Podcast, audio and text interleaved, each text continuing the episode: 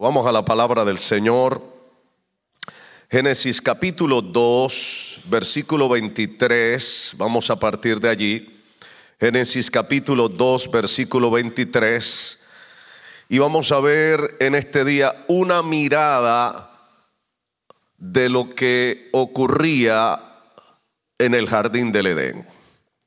Una mirada adentro del jardín del Edén, antes de que ocurriera el pecado. Y vamos a ver algún contraste con lo que ocurre después que aparece el pecado. Génesis capítulo 2, versículo 23 dice, en el nombre del Padre, del Hijo y del Espíritu Santo. Dijo entonces Adán, esto es ahora hueso de mis huesos y carne de mi carne, esta será llamada varona, porque del varón fue tomada. Esto es ahora hueso de mis huesos y carne de mi carne, y esta será llamada varona porque del varón fue tomada. Padre, gracias por tu palabra. Pedimos la ayuda del Espíritu Santo. Glorifícate en esta hora.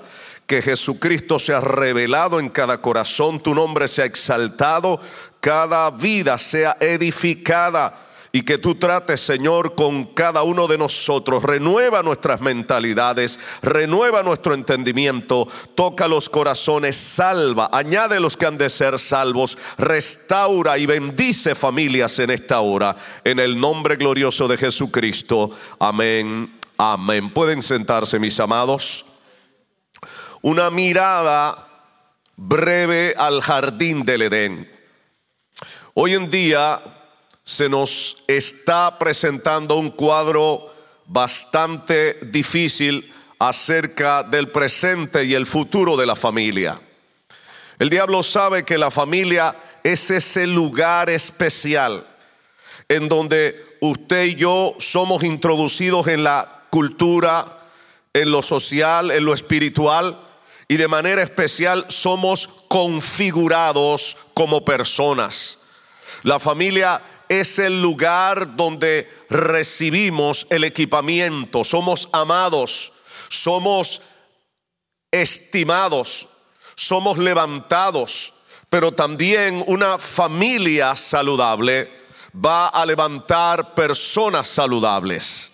Lamentablemente también la familia que no es saludable va a levantar personas heridas, va a levantar personas que van a tener muchas veces las principales patologías que van a derivar luego en situaciones delincuenciales o en situaciones de conductas cuestionables y perjudiciales, de conductas tóxicas para la humanidad. Cuando la familia está sana, las cosas van a marchar, van a funcionar, no van a ser perfectas porque usted y yo no vivimos en un mundo perfecto. Si tú te has casado pensando que vas a tener un matrimonio perfecto, una familia perfecta, estás equivocado, estarás viviendo en una burbuja, no estarás viviendo en la realidad y tienes que despertar. Las cosas no van a ser perfectas mientras vivamos sobre esta tierra. Pero hay esperanza y de eso queremos hablar en esta hora. Cuando leemos en este pasaje de Génesis capítulo 2, estamos viendo la escena cuando Dios le presenta a Eva a Adán. Cuando Adán ve aquel monumento, el hombre se sobresaltó, el hombre se le dispararon los nervios, se puso nervioso, Adán se sonrojó se puso más rojo. Debo decirle que el original cuando habla del hombre en Génesis está hablando de alguien que es rojo, rojo como la tierra. De hecho, la Reina Valera de 1865 traduce el humano rojo cuando se refiere a Adán. Pues si él era colorado, si él era rojo, cuando apareció Eva, imagínese, el hombre se volvió loco. Y esta es la expresión que él dice.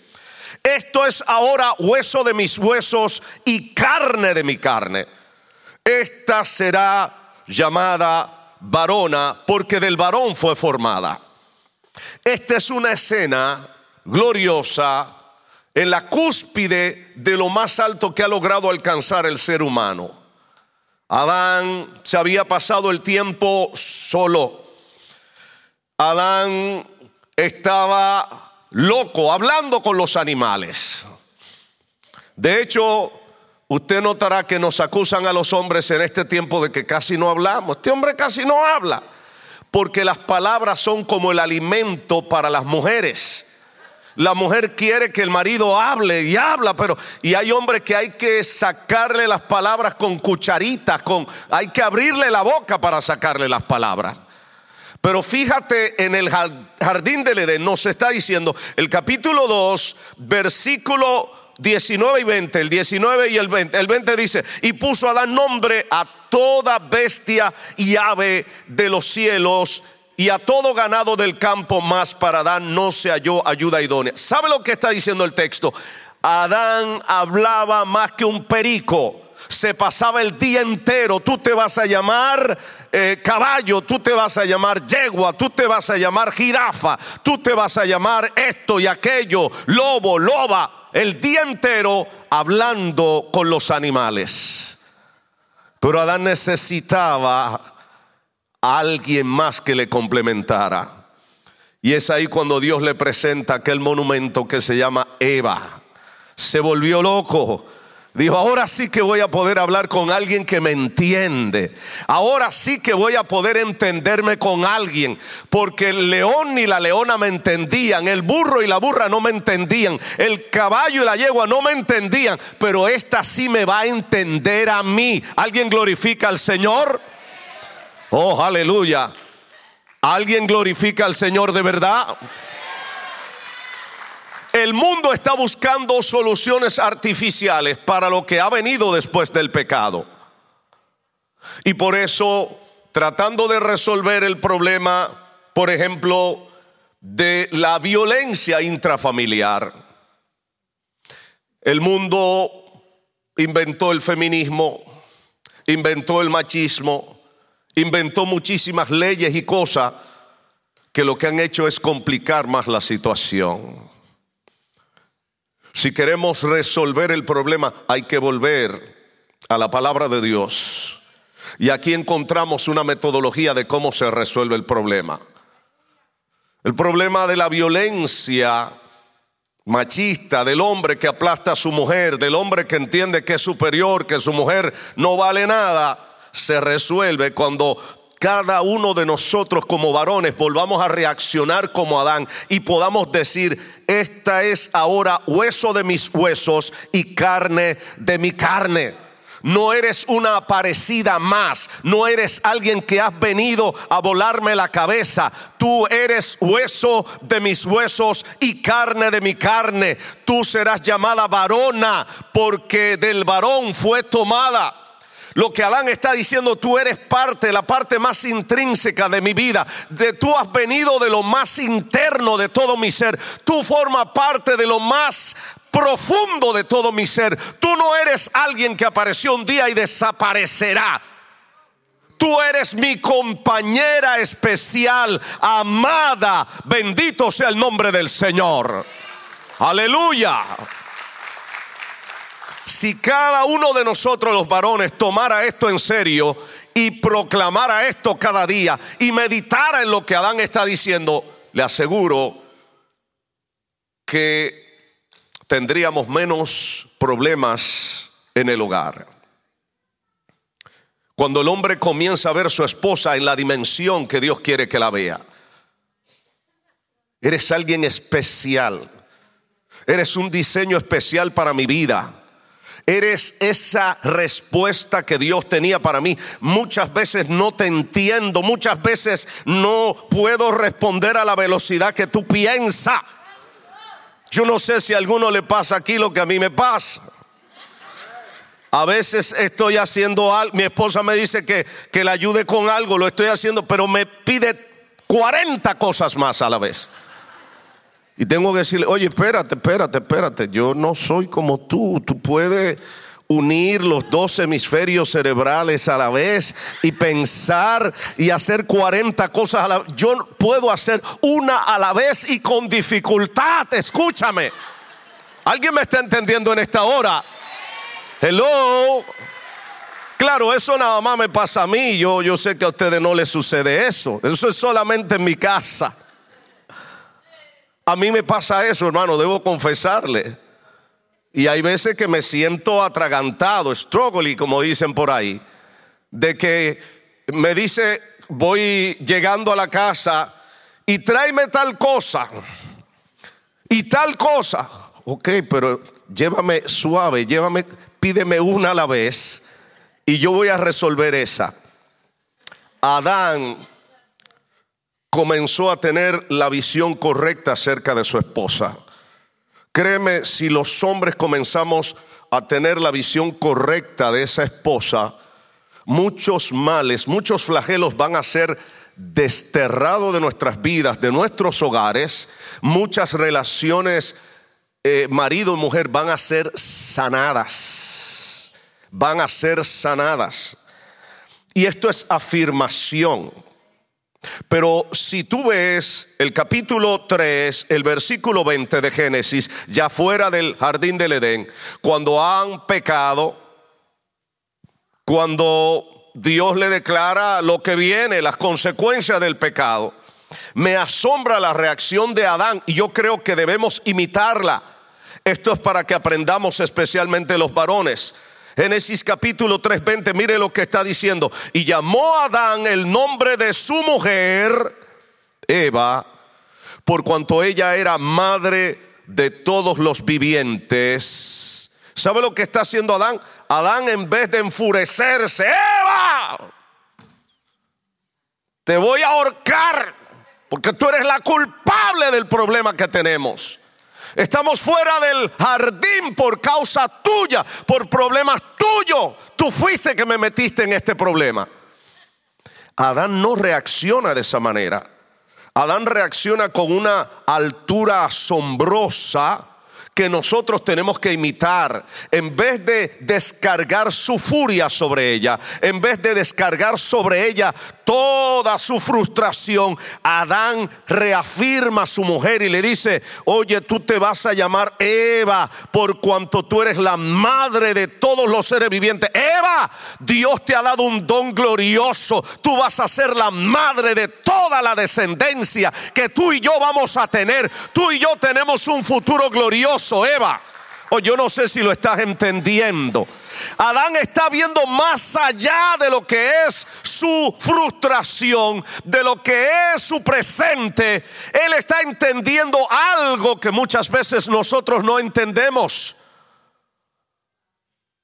Ese hombre y esa mujer que se casaron un día, si mantienen las cosas en su lugar, si mantienen el barco, la nave en el curso correcto, van a tener una descendencia asombrosa. Van a tener una descendencia gloriosa. Aleluya. Alguien glorifica al Señor en esta hora. Aleluya. Y te voy a decir más. Es probable que si solamente te enfocas en la frustración, en el dolor, no vas a ver lo que Dios quiere que tú veas. Y por eso viene entonces la metida de pata más profunda y caemos o caen algunas personas en el divorcio. Porque no logran ver más allá de la neblina.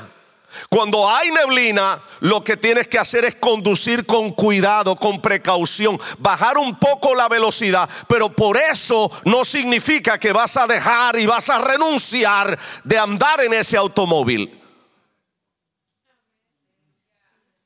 Mucha gente no logra resolver los problemas que tienen.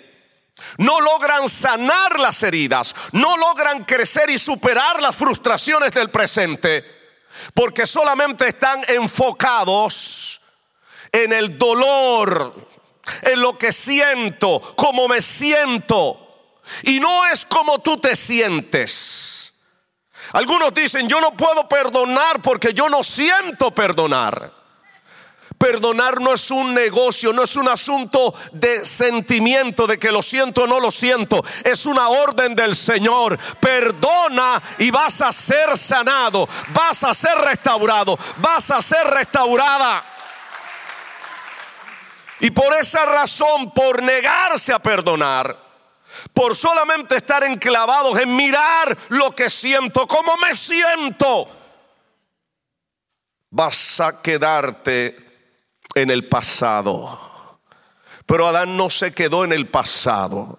Adán vio hacia el futuro y pudo decir, oh Dios tiene un futuro glorioso para nosotros. Metimos las patas, es verdad.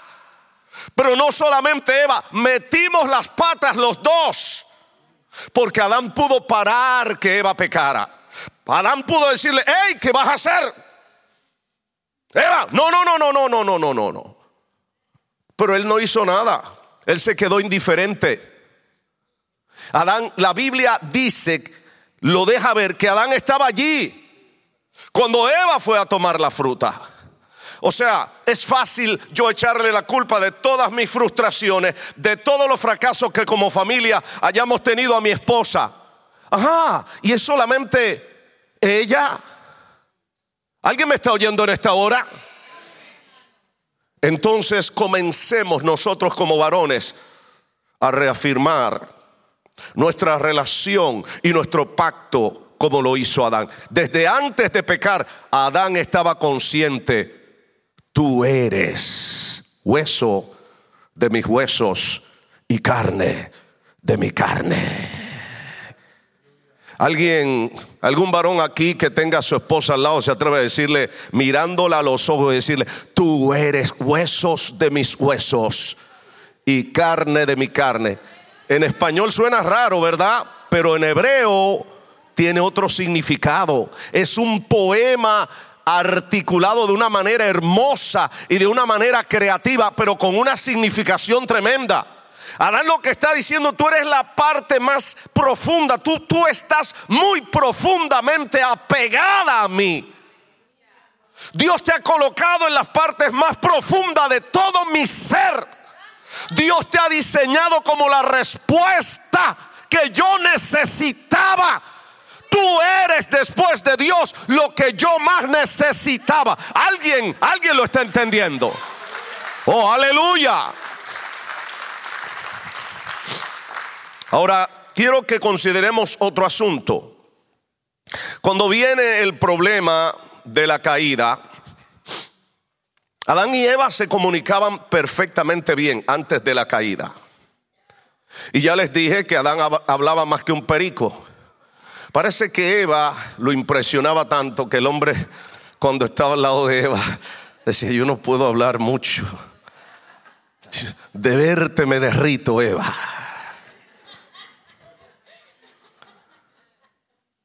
Pero cuando comienzan los problemas, y presta la atención a esto, en el jardín se comunican fácil, no tienen ningún problema Dice el, capítulo 2, uh, versículo 25, y estaban ambos desnudos, Adán y su mujer, y no se avergonzaban. Eso está hablando de que tenían una autoestima saludable.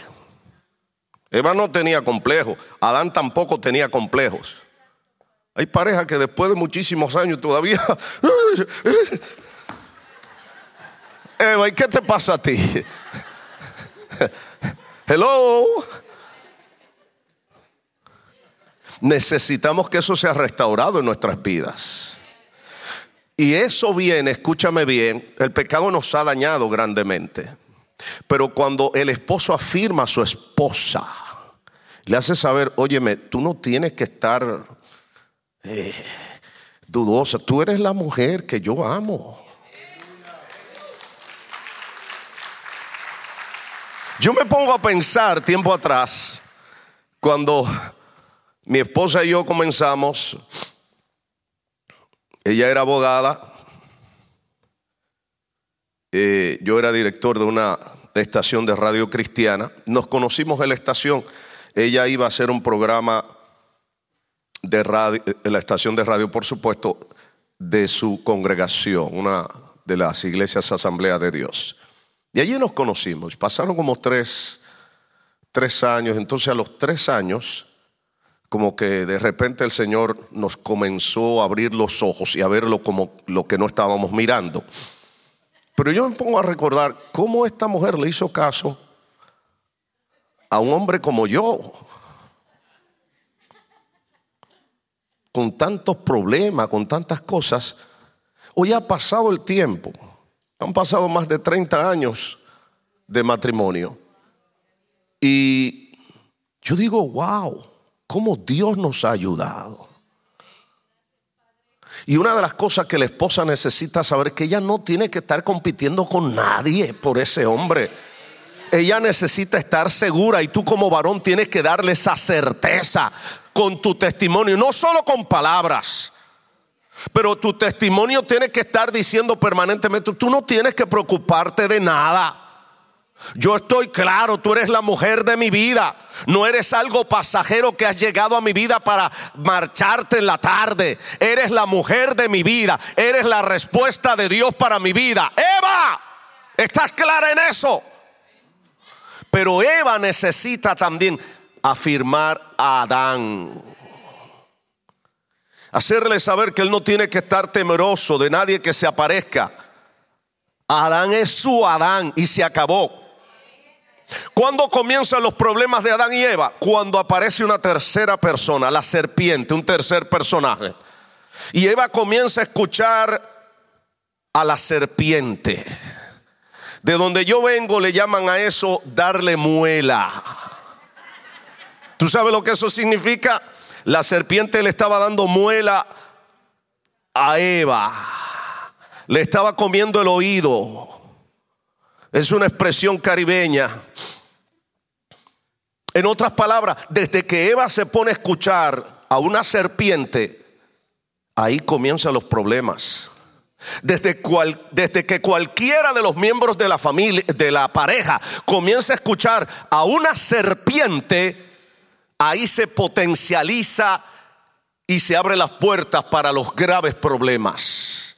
Que en la medida en que sea Eva o sea Adán siga conversando, ya no solamente escuchando, pero conversando con la serpiente, se van a profundizar los problemas de Adán y Eva. Yo no sé a quién Dios le estará diciendo en esta hora, ten cuidado con esa serpiente con la que estás hablando. Ten cuidado con esa serpiente a la que estás escuchando. ¿Alguien me está oyendo en esta hora? Eva siguió dialogando con la serpiente. Ya usted sabe lo que pasó. Sea, esta es una alerta. Las alarmas deben disparársenos completamente y hacernos la pregunta, ¿por qué yo tengo que estar escuchando una serpiente? ¿Por qué yo tengo que estar tomándole llamadas a una serpiente? ¿Por qué yo tengo que pasar tiempo hablando con una serpiente? ¿Alguien me está oyendo en esta hora? Listen to me. ¿A quién estás escuchando? Escuchar a la serpiente, por más justificación que aparenten, por más justificado que aparente ser, va a traer consecuencias trágicas. La medida preventiva es yo no hablo con serpientes. Y se acabó. Tal vez le dé los buenos días y se acabó. Y entiéndase serpiente, todo aquel o aquella persona que sabe que se está acercando a ti con intenciones diabólicas. Oh, alguien me está oyendo en esta hora. Alguien me está oyendo en esta hora. Yo recuerdo, hermanos, una experiencia muy triste. Una pareja de pastores muy amigos. Un día eso fue al principio que mi esposa y yo llegábamos a la ciudad de Nueva York. Ella me dijo, ¿sabes qué? Fulano de tal, el hermano tal, me está enamorando. Yo le dije, ¿tú le dijiste eso a tu esposo? No, tú sabes que yo no quiero problemas. Sí, pero tú lo estás diciendo en un tono que no me gusta, fulana. No, no, pero, óyeme, ten cuidado. ¿Sabe que pasó el tiempo? Nosotros nos mudamos. Luego el Señor pues tuvo misericordia de nosotros y, y comenzó a hacer algunas cosas. Y un día oí una bomba que había detonado. Estoy hablando en lenguaje figurado. Ella le había sido infiel a su esposo. Y yo dije, uh, wow, y desde aquellos años ella había dado esa señal. Hay un hermano que me está enamorando, pero la forma en que lo decía e, era como que lo disfrutaba. Hermanos míos, probablemente eso no sucede acá, probablemente eso solamente sucede en Burrundanga, por allá, o eso es bien lejos, ustedes son en otra galaxia. Pero es probable que el Señor le esté diciendo a alguien, ten cuidado, porque estás hablando con una serpiente. Ten cuidado, porque la serpiente nunca se acerca con buenos deseos. Viene para dañarte, viene para matar, viene para robar, viene para destruir.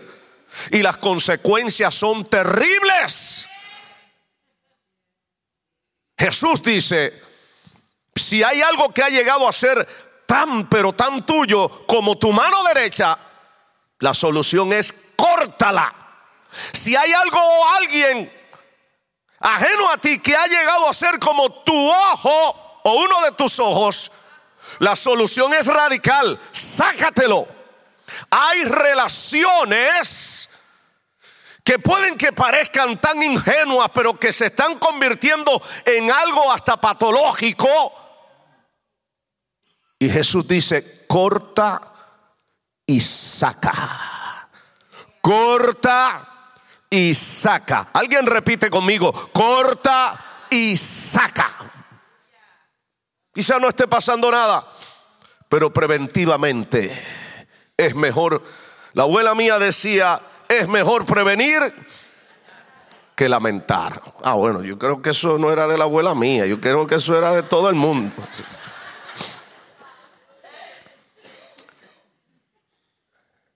Lo otro es, y estoy leyendo de atrás para adelante, cuando tú ves el capítulo 2, versículo 20, y dice, puso a dar nombre a toda bestia y ave de los cielos y a todo ganado del campo, mas para Adán no se halló ayuda idónea. Pero ya Dios había dicho que todo lo que le había hecho era bueno, pero al final Dios termina diciendo, pero hay algo que yo tengo que mejorarlo.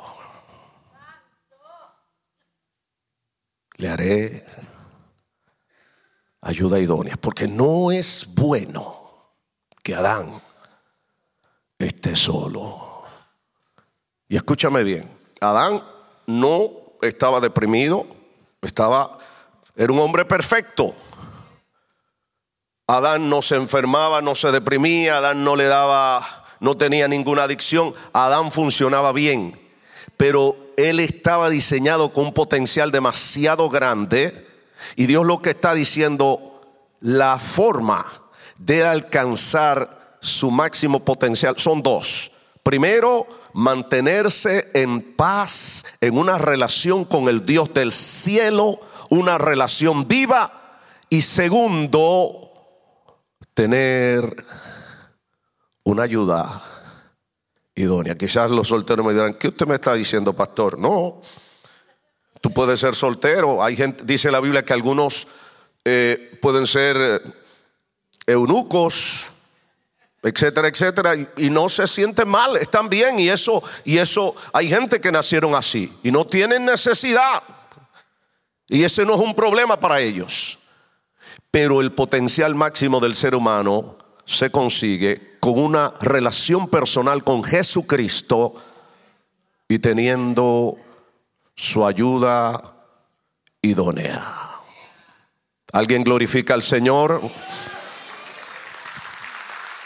Voy avanzando para terminar. Voy a Génesis 1.27.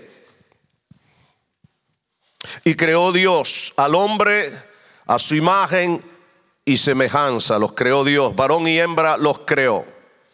Número uno, a imagen y semejanza. Tanto varón como mujer tenemos la misma imagen, compartimos la misma imagen de Dios, el imago Dei.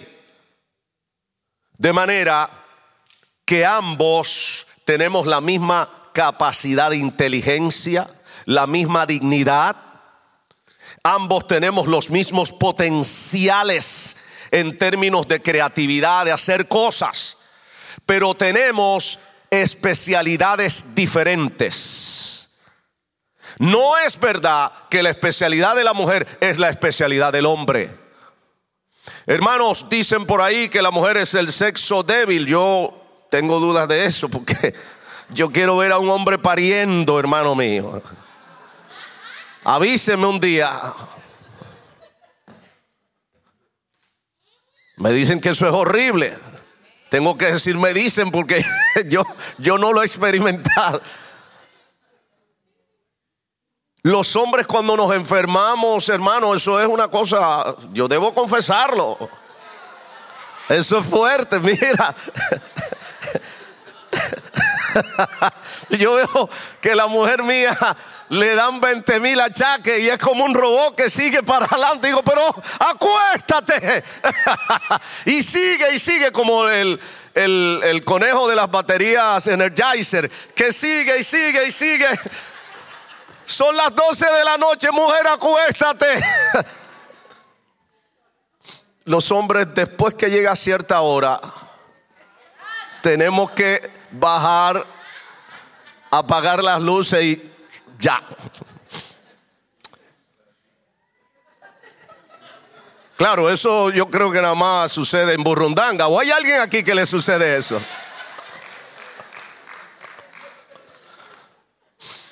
Pero mira una cosa, cómo el diablo quiere dañar el diseño de Dios. Dios nos hizo iguales en dignidad, copartícipes de la misma imagen, capacidad creativa, capacidades extraordinarias.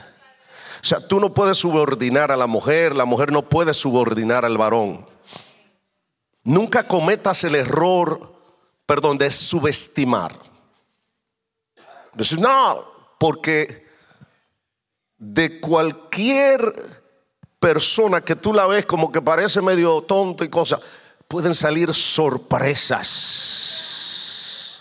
Porque esa persona fue creada a imagen y semejanza de Dios. No es un animal. Lo que el diablo está diciéndole a las nuevas generaciones. No, no, usted es un animal.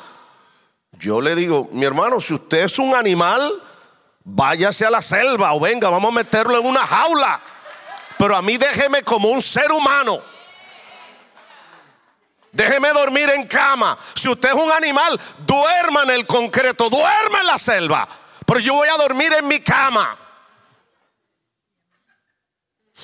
El diablo trata de dañar ese modelo y quiere entonces poner a, vivir en confrontación a estas dos versiones de la imagen de Dios. Es como una, las dos caras de una misma moneda.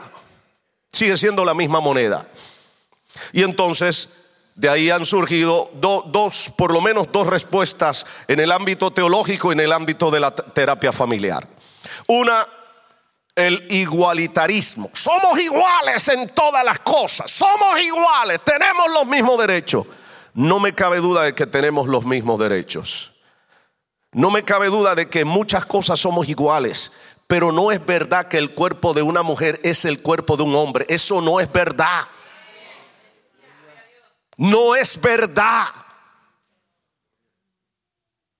Entonces, esa teoría del igualitarismo, el feminismo la agarró, la exageró, le metió aire el diablo, y hoy el feminismo está sufriendo, porque el diablo es, además de tramposo, usa quien quiere usar y después que lo usa lo revienta.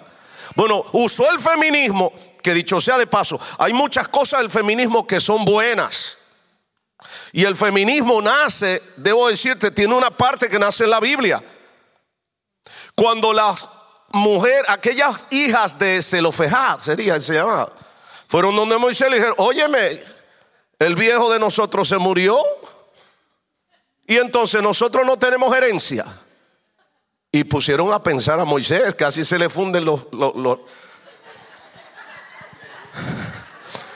De tal manera que Moisés tuvo que ir donde Dios y decirle, mira, estas mujeres me han puesto a pensar, ¿qué hago? ¿Qué respuesta le doy? Y Dios le dijo, mira, ya tienen razón. De ahora en adelante, también las mujeres tienen herencia. ¿Lo entiendes? Ahora, pervertir eso ha llevado a que crezcan generaciones viendo, algunas mujeres viendo al hombre como su enemigo. Yo no necesito hombre. Y tú la ves que parecen un hombre, por eso dicen que no necesito hombre. Y entonces, ¿qué es lo que pasa? Llega una etapa de la vida que dice, pero yo, yo necesito tener un hijo. Yo necesito tener a alguien a mi lado. Hermano, porque le va a dar en algo. Si le dio a Adán que era perfecto, se sintió mirando el día entero animales, jirafa, caballo, conejo y todo Llegó un momento que dijo, óyeme, pero ¿qué pasó? No hay nadie para mí. Te va a dar. Tú puedes decir que tú eres quien tú eres, pero en algún momento tú vas a sentir, si, si no naciste para quedarte soltero, si naciste para quedarte soltero, no, no va a ser un problema. Pero si eres un ser humano normal, en algún momento por más que lo hayas negado toda tu vida, te va a dar por el cuello y vas a decir, yo necesito a alguien a mi lado. Entonces el feminismo estiró tanto el asunto y sobre el feminismo se montó lo que es ahora la ideología de género, que dice, no, no, ser mujer eso es un constructo social y cultural. Ser hombre también, eso depende de cómo tú te sientas. Y de ahí ha nacido toda una nebulosa y una confusión para todas estas generaciones. Y cuando tú oyes gente que dice, yo no soy binario, lo que te están diciendo es, yo no soy ni hombre ni mujer. Pero Dios dice, no, no, no, espérate. Lo que hay es solamente hombre o mujer.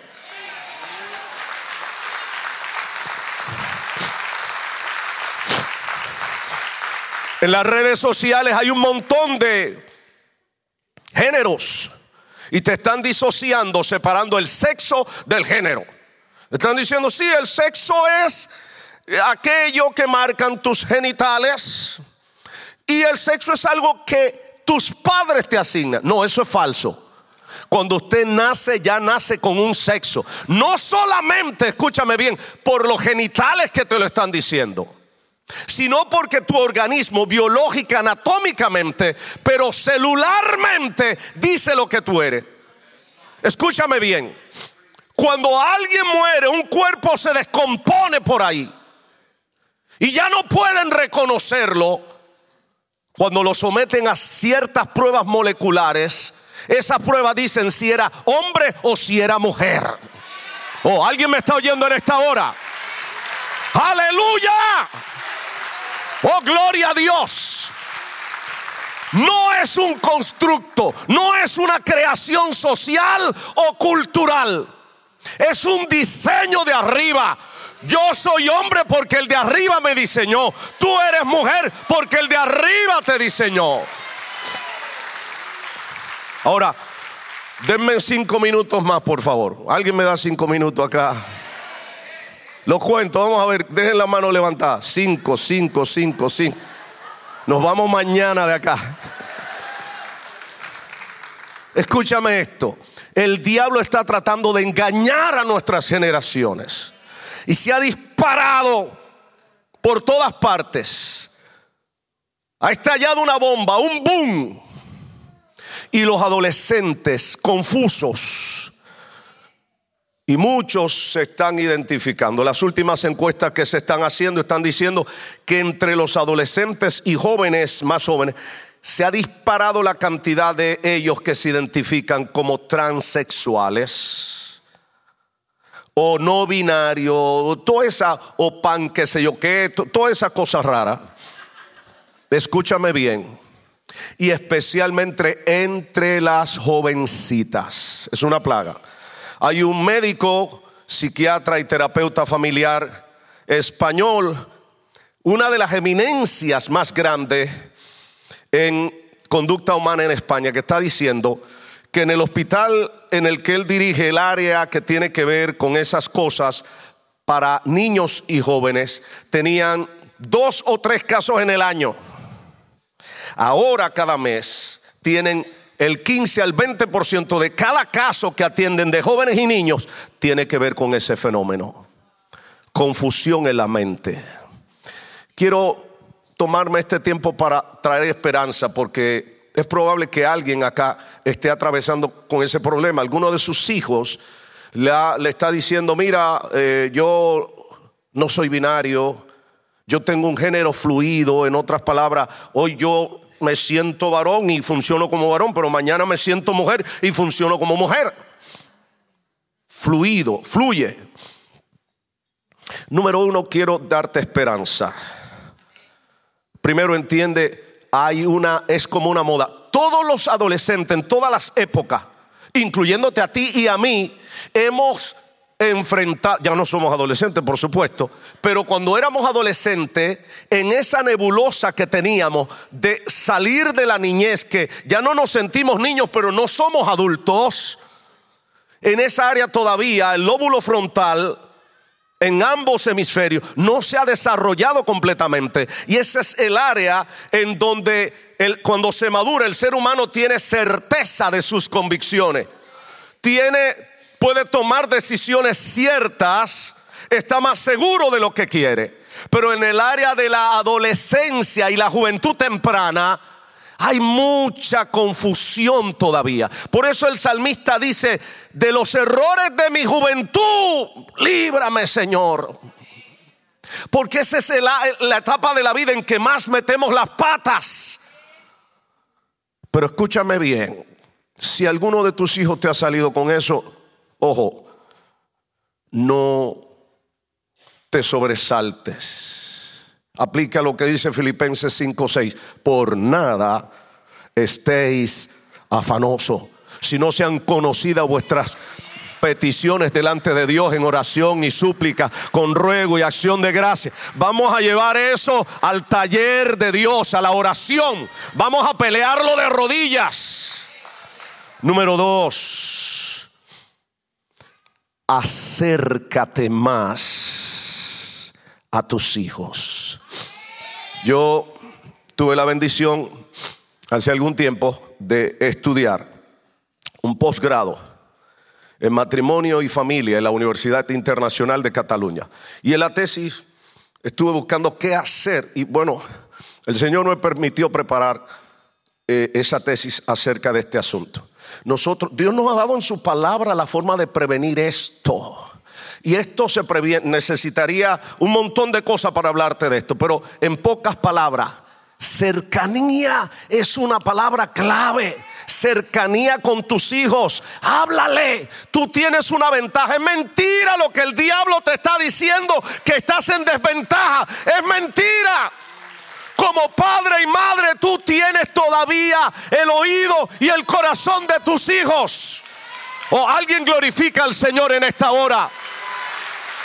Vuelve a hablar. Vuelve a comunicarte con ellos. Vuelve a abrazar. Baja la guardia. Baja el pleito. Mejora la comunicación. Acércate. Traza puentes baja la atmósfera crispada y vuelve a acercarte. Tiene que haber reconciliación. Padres, y ahora le hablo más a los varones. Si tú has vivido todo el tiempo lejos de tus hijos, ¿Cómo es posible que te va a aparecer? El día que te aparece es con un palo para comenzar a repartir palos y pelas. Y te quita, de este lado dicen el cinto, ¿verdad? Algo así. La correa decimos de donde yo vengo. O la chancleta. ¿Se entiende eso? La chancleta, la chancla. Donde no hay relación, no funciona la corrección. ¿O alguien me está oyendo en esta hora? Si captaste eso, te vas a librar, te vas a librar de un montón de problemas. Donde no hay relación, no puede haber corrección. La corrección no funciona. La corrección funciona cuando hay relación. Por eso te dije al principio, baja la atmósfera crispada de pleito, de reclamo. Vuelve a acercarte, trae cercanía. Salgan juntos, comparte una comida, dialoga, escúchalos. Muchas jovencitas se están identificando con la amiguita de que, que, es la novia. No es porque estén buscando sexo, ni porque realmente sean transexuales o cosas que el diablo quiera meterle en la mente. Lo que están buscando es, oye, afecto. ¿Alguien me está oyendo en esta hora?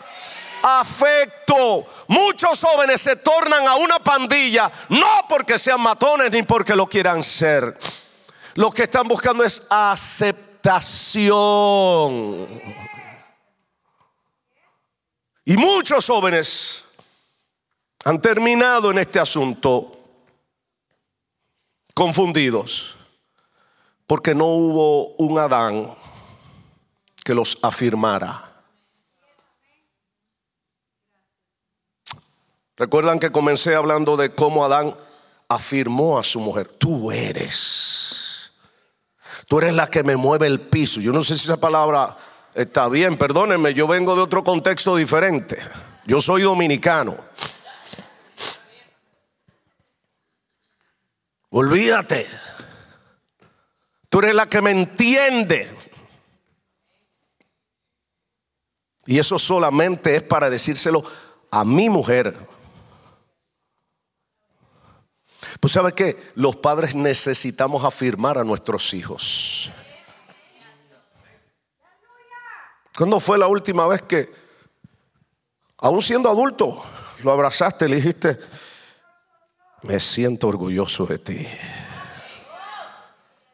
Oh, man, Dios, te ha hecho, tú eres un genio, man. Tú, tú vas a decir, pero eso es exagerar. No, eso es afirmar. Tú estás construyendo algo en ese muchacho. Yo tengo un nieto, tengo dos, y pronto voy a tener la tercera nieta. Pero Elías, el varoncito, yo entendí, y yo creo que todo creyente debe entenderlo, tu trabajo no termina con tus hijos. Mientras tú tengas vida, tú tienes que estar influenciando tus generaciones, tus generaciones para que sirvan al Señor. Escúchame esto. ¿Cómo afirmar a mi nieto? Bueno, yo vi, el papá es colombiano, le gusta el fútbol. Del otro lado nos gusta el béisbol. Entonces, ¿cómo hablarle en un lenguaje que me entienda? Le dije, mira, tú eres del equipo de Daddy, del equipo de papá. Papá soy yo, Daddy es el, eh, porque en mi casa nadie menciona la palabra abuelo, eso... Y es fácil hablar de abuelo a esta hora. Pero es una broma, es una broma. Escúcheme algo. Y él desde, desde dos años entiende eso tan bien. Y está. Yo soy parte de tu equipo. Yo soy del equipo de mi daddy. Del equipo de tío. Y entonces a la niña, igual, tú eres del equipo de mami y del equipo de mamá. Yes. Un día, durante la pandemia, un profesor usado por el diablo, perdónenme los maestros, no todos los maestros lo usa el diablo, hay gente que lo usa Dios, pero ese lo estaba usando el diablo. le pone una asignación a Elías. Ninguno en la casa lo sabíamos. Le dice, hoy, cuando eso las clases las estaban dando online por internet, le dice, hoy tu homework es que tú te vas a vestir como una mujercita. Y él le dijo ahí mismo, I'm sorry. I will do not. bueno, lo voy a decir en mi español. Yo no voy a hacer eso. ¿Pero por qué? Porque yo no soy de ese equipo.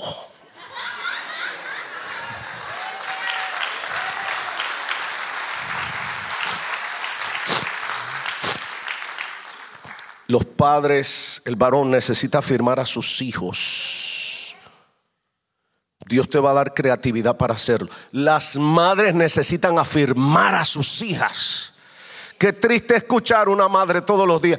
Qué desgracia, qué maldición ser mujer. A las mujeres todo lo malo nos ha tocado. Los hombres son unos desgraciados todos. Pero tu hija te está escuchando.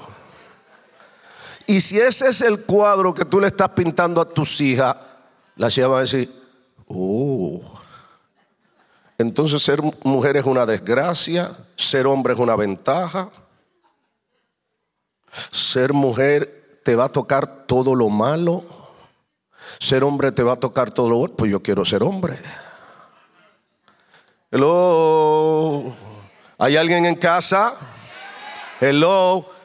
Qué diferente es una mujer que aunque sabe que a veces tiene que forzarse y le ha tocado inclusive llevar sobre sus hombros injusticias en su propia casa, pero ha sido sabia ha dicho, yo no voy a destruir mi casa, yo no voy a destruir mi casa ni voy a destruir mis generaciones, yo voy a bendecir mis generaciones, yo voy a bendecir mi casa. ¿Qué tal si alguien toma las palabras del salmista David en el Salmo 16 y comienza a decir, es hermosa la heredad que me ha tocado Oh, lo que me ha tocado es hermoso. Yo bendigo a Dios. ¿Te puedes poner de pie? Hay muchas formas de tratar esto. No permitas que el diablo te meta en la cabeza que no hay solución. Lo otro que no te dije y no puedo dejar de decirlo, tú tienes algo demasiado poderoso se llama el poder del Espíritu Santo. Y una de las cosas que hace el Espíritu Santo, tú sabes que convence de pecado. Siéntate con tus hijos mientras haya tiempo todavía y enséñale. Configura a tus hijos. Dios se sentó con Adán y Eva y le dijo, oigan, de todo árbol del huerto pueden comer, pero de este no coman, porque se lo va a llevar el diablo si comen de ese árbol. Y saben una cosa, eso se llama sentarse a configurar a tus hijos. Si tú lo sueltas y nunca te sientas con ellos a orientarlo, enseñarle la palabra de Dios para que aprendan a interpretar la vida de la manera correcta, tus hijos van a ser atrapados por el enemigo. Pero si vuelve a hacer lo que tienes que hacer y confiar en el poder del Espíritu Santo. El poder de la sangre de Cristo que limpia todo pecado. Porque alguien me puede decir, pastor, ya mi caso está perdido porque ese muchacho, esa nena, están metido en eso. La sangre de Jesucristo limpia de todo pecado. alguien lo cree, alguien cree. Aleluya.